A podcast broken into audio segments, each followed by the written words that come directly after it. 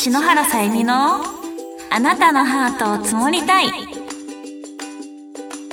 皆さんメリークリスマス。サミーこと篠原さゆみです。この番組は皆さんに癒しをお届けする番組です。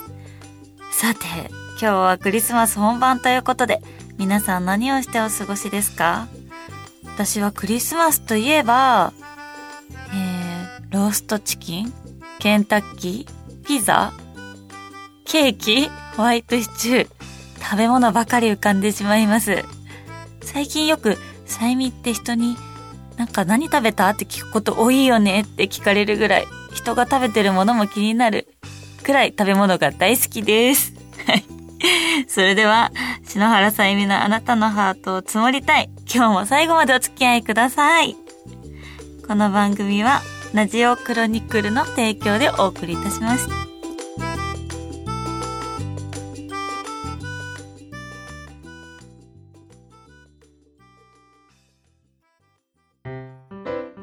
あなたのメールは詰まります。このコーナーは篠原さんが皆さんからいただいたメールを読んでいくコーナーです。今日もいただきありがとうございます。では、ラジオネームブブハンさんから、サミーちゃん、こんにちは。カレンダーの完売おめでとうございます。ありがとうございます。世の中クリスマスムードということで、サミーのクリスマス関連コスプレ何回も見れて楽しかったです。えー、質問ですが、ファンからもらったクリスマスプレゼントで一番印象に残っているものって何ですか？あー、いやほんとね、毎年、ね、いろいろ皆さん考えてくださって、いろいろなこと、ね、ものいただいて、本当に感謝なんですけども、一番って言うと、ちょうどね、なんだろうなって考えた時にいただいたメールがありましたので、そちらも紹介させてください。ラジオネームしんちゃん。2年前、クリスマスの日、たまたま支援していたクラウドファンディングで、アイドルさんがめっちゃ喜んでくださったことです。これね、私のことだと思うんですけど、2年前のクリスマスの日に、クラウドファンディングちょうどやっていた時だったんですけど、あの、目標金額に達成した日がクリスマスの日でした。えー、ね、しんちゃんが、あの、達成最後させてくださったんですけど、これはすごく朝起きた時に、あ、サンタさん来たっていうくらい、すごく印象に残っていて、すごく嬉しかったのを覚えてます。あね、どんなものも、やっぱ、こう、気持ちがすごく嬉しいなって思います。いつもありがとうございます。で、ラジオネーム、ポンナ上さんから、篠原さん、おはようございます。こんにちは、こんばんは。えー、クリスマスの思い出ということですが、うん、その中でもやっぱりサンタクロースはいつまで信じていましたか？ということなんですけども、これね、私は小学3年生頃の時に、クリスマスの1週間くらい前かな、お母さんとお父さんから、えっと、呼び出しをいただきまして、ちょっと話があると。で、あの、リビングに行きました。椅子座ってって言われて、え、何が始まるの？って思ったら、さゆみ、あんた、本当は、もう3体いないって知ってるんでしょ？え？私は本当に知らなかったんです。だから、どういうこと？みたいな。で、うちの決まりがあって、うちには、えっと、サンタさんに第3希望まで欲しいプレゼントを書くという決まりがあったんです。これどこの家もそうだと思ってたので、違うって聞いてびっくりしたんですけど、弟がいるんですが、弟の分も毎年第3希望までお姉ちゃんだから書いてあげるっていうのが決まりで、今年も弟の分と自分の分の第3希望を書いてワクワクしていたので、急になんかネタバラしをされてびっくりしちゃって、え、どういうことみたいな。いや、私本当に知らない。何の話みたいな。したら、その私の周りの友達仲いい女の子4人グループだったんですけど、そこの女の子たちはみんなもうサンタさんの正体を知っていて、それで、なんか、その話を親たちもその4人で集まった時にしたみたいで、え、多分それさゆみちゃんも知ってるよ、みたいな。うちの子みんな知ってるよ、みたいな。でも、一応さゆみちゃんは本当に知らないかもしれないみたいだから、みんな言わないであげてねって、友達はその親たちに言われていたみたいなんですけど、本当に私は信じていたので、なんかもう、急な話にびっくりしてしまって。しかも、前の年ですよ、その前の年。お父さんとお母さんの枕元にもクリスマスプレゼント届いてたんですよ。で、その時プレステ4のコントローラーとかがお母さんたちのは枕元にあったんですけど、朝私がこうサンタさんからもらって、見てーって言ってお母さんたちのとこ行ったら、お母さんたちのとこにプレゼントあるから、そしたらお母さんが、いい子にしてれば大人でもクリスマスプレゼントってもらえるんだよって、どやーって言ってたんですよ。信じるじゃないですか。めっちゃ信じてたのに、なんで次の年にネタバラシするの？と思って、信じられなくて、リビングでめちゃくちゃ泣いたっていう。まあね、サンタさん、信じてます。今でも信じてます。はい。っていうクリスマスの思い出でした。えー、ラジオネーム、黒砂糖さんから、サミーこんにちは。クリスマスの思い出とはちょっと違いますが、クリスマスの夜には、天使のくれた時間という映画がおすすめです。もしあの時違う道を選んでいたらをテーマにしたファンタジー。幸せについて考えられる、考えさせられる作品でラストが素敵です。サミーのクリスマスにおすすめな映画は何ですか？これね、私も天使のくれた時間大好きです。めちゃくちゃ素敵な映画なので、皆さんぜひよかったらね、あの、明日も25日はクリスマスなので、ぜひ見てほしいんですけれども、えー、私はね、クリスマスに毎年見たくなる映画があるんですよ。去年もレンタルしちゃったんですけど、ホームアローンですね。知ってる人多いんじゃないかなベスト、えっと、第3作まで出てるのかな中でも私は1作品目が一番好きで、いつもホームアローンを毎年クリスマス近くになると見てます。ちなみに去年は私がレンタルをした次の日に、あの金曜ロードショーでやるっていう情報が流れたっていう。はい。今年もやるのかな？皆さんぜひホームアローン見てみてください。なんかすごくポップで面白いいたずらな男の子と、あの、あの、なんていうの、泥棒たちの楽しいお話になってます。はい。ということでね、えー、あ、そしてラジオネームともさんから、2月の公開収録予約しました。初めて参加した収録が3年前のサミの収録でした。ラジクロではなかったです。すいません。会えるのがとても楽しみです。ということなんですけど、ありがとうございます。そうなんですよ。あの、2月に今私やってるこちらのあなたのハートを積もりたいの公開収録をさせていただくことが決定していまして、えっ、と、ありがたいことに今、満席にさせていただきました。本当にありがとうございます。2月の公開収録、皆さんにお会いできるのを楽しみにしております。はい。えー、ということでですね、以上、あなたのメールを積もりますのコーナーでした。いつもありがとう。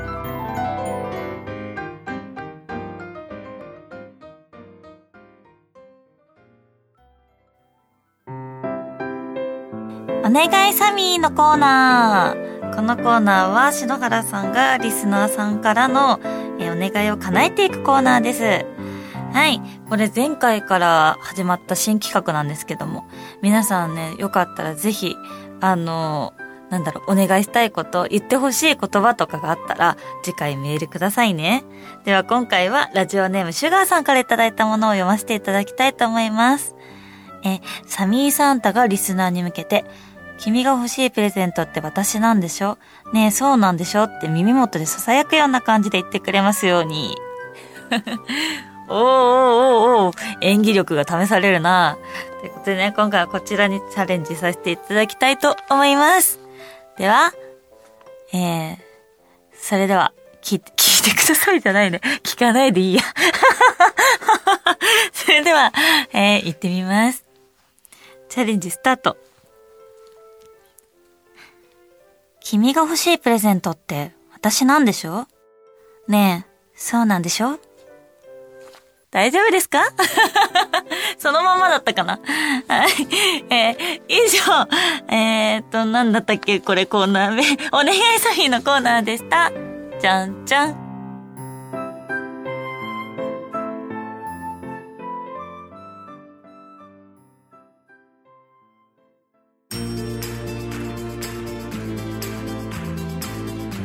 篠原さゆみのあなたのハートを積もりたい。そろそろエンディングの時間です。はい。早いもので今年ももう終わりになりますね。今月はカレンダー発売記念イベントに映画の舞台挨拶で大事なファズカップの放送対局などもうたくさんいろんなことがありました。まあ一つ一つね思い出はすごくたくさんあってでやっぱ一つ言えるのは応援してくれてるみんながいるから、えー、頑張れたことばっかりだなって思います。カレンダーの発売記念イベント9月に撮影が終わってから告知をたくさんさせていただいてなんと一部二部両部とも即完売をするという本当に皆さんありがとうございました、えー、寒い中並んでいただいてで少ししかお話できないのに会いに来てもらえてることとか本当に当たり前じゃないなって思うし本当に感謝の気持ちでいっぱいです、えー、今回とはですねファズカップという協会の公式タイトル戦の方ベスト16まで進んでいたんですけれども今回ベスト8に残ることができませんでした、えー、実はですねこの収録が、えっと、その対局の次の日なんですね。で実は昨日の夜34時までいや涙が止まらなくてやっぱ悔しいなって今でもちょっと泣きそうになっちゃうんですけど、まあ、でもこれだけ真剣に向き合いたいと思えるものがある世の中で私は本当に恵まれてるなって思うしやっぱ応援してくれてる皆さんにも応援しててよかったなって思ってもらえる子でありたいって思うのでそれもあって努力もできてるから応援してくれてる皆さんの力って偉大だなって本当に思います、えー、いつもたくさん支えてくれて本当にありがとうございます。なんか、えー、どれもねだんだん長くなってきて麻雀プロ歴ももう6年になっていて他に続けてるお仕事も5年とか長くなってきてこちらのラジオもなんと気づけばもう10回目。もう少しで1年になります。こうして何かがどんどんこうなんだろう長くできていくのも本当に嬉しいことだなって思うしその分たくさんの思い出ができてきてなんか人生がより濃く彩りされていくなって感じています、えー、こうやって長くなっていく分ファンの皆様とのあの思い出も本当にたくさんあってこの1年だけでもたくさんのことを皆さんと共有して一緒に笑い合って楽しめてなんか本当にあこの仕事の一番楽しいことってやっぱり私はなんだろうな自分が頑張ってることをファンの皆さんも一緒に応援してくれて一緒に共感し合えて笑えること。これがやっぱ本当に幸せだなって思う瞬間。この仕事しててよかったなって思う瞬間ですね。何かが新しく決まった時に一緒に笑い合ってくれる人ってなかなかいないんですよね。自分が嬉しいだけだったりするじゃないですか。カレンダーの発売が決まりましたとか。じゃあ写真集グラファン達成しましたとか。そういう時に同じぐらい一緒に喜んでくれる人って本当に貴重だし本当にありがたい存在だなって心から思っております。そんなみんなに出会えたことがなんだろうもう芸能人生なんと来年で20周年ですよ。気づけば。でもね、これだけやってこれたのはやっぱりそばにみんながいてくれたからだなって。一人だったらもう絶対無理でしたね。まあ、物理的にも 何かをやるってなった時に来てくれる人がいなかったら、あの、できていないので、そういった面でも本当にみんなには感謝しかないです。これ何かね、一年の締めくりで、締めくくりでね、こうやってお話ししようって今ねエンディングでずっと思ってたんですけどやっぱ感謝の気持ちしか出てこないですね。本当になんかうん。自分がそのなんだろう努力できること例えばカレンダー発売だったら体を絞るだったりとか告知だったりとか麻雀の対局で勝つだったら勉強するとにかく打つとか。でもなんかこれって多分きっと一人だと限界があって見てくれる人がいるから応援してくれてる人がいるから頑張ろうって本当に思えるなって思います。そんな皆さんに恩返しができるような2023年にもしていきたいなって思うしやるからにはねどんなことも全て全力で絶対自分に負けない 努力できることは最後まで仕切るっていうのを目標にしてえー、皆さんとまた楽しい思い出をいっぱい作っていける2023年にしていきたいなって思っています。ね、ラジクロさんでの2月26日のイベント公開収録もみんなでね、笑い合って楽しい思い出をまた一つ作っていけたらいいなって思います。えー、それでは、2022年の篠原さゆみも皆さん愛してくれてありがとうございました。2023年はもっと愛される、皆さんに愛されるのにふさわしい人間になれるように、えー、いろいろなことに努力し続けていきたいと思います。はい。それでは、篠原さゆみのあなたのハートを積もりたい。2022年は今日ここまでです。えー、ね、最後。なんかちょっと、あの、暗い、暗くはなってないかな？まあちょっとね、真剣にお話しさせていただきましたが、本当に、あの、みんなのことが大好きです。いつもありがとう。えー、ここまでのお相手は、ここで本当はみんなのことが大好きな篠原さゆみにお送りしました。だったね。ちょっと間違えちゃっ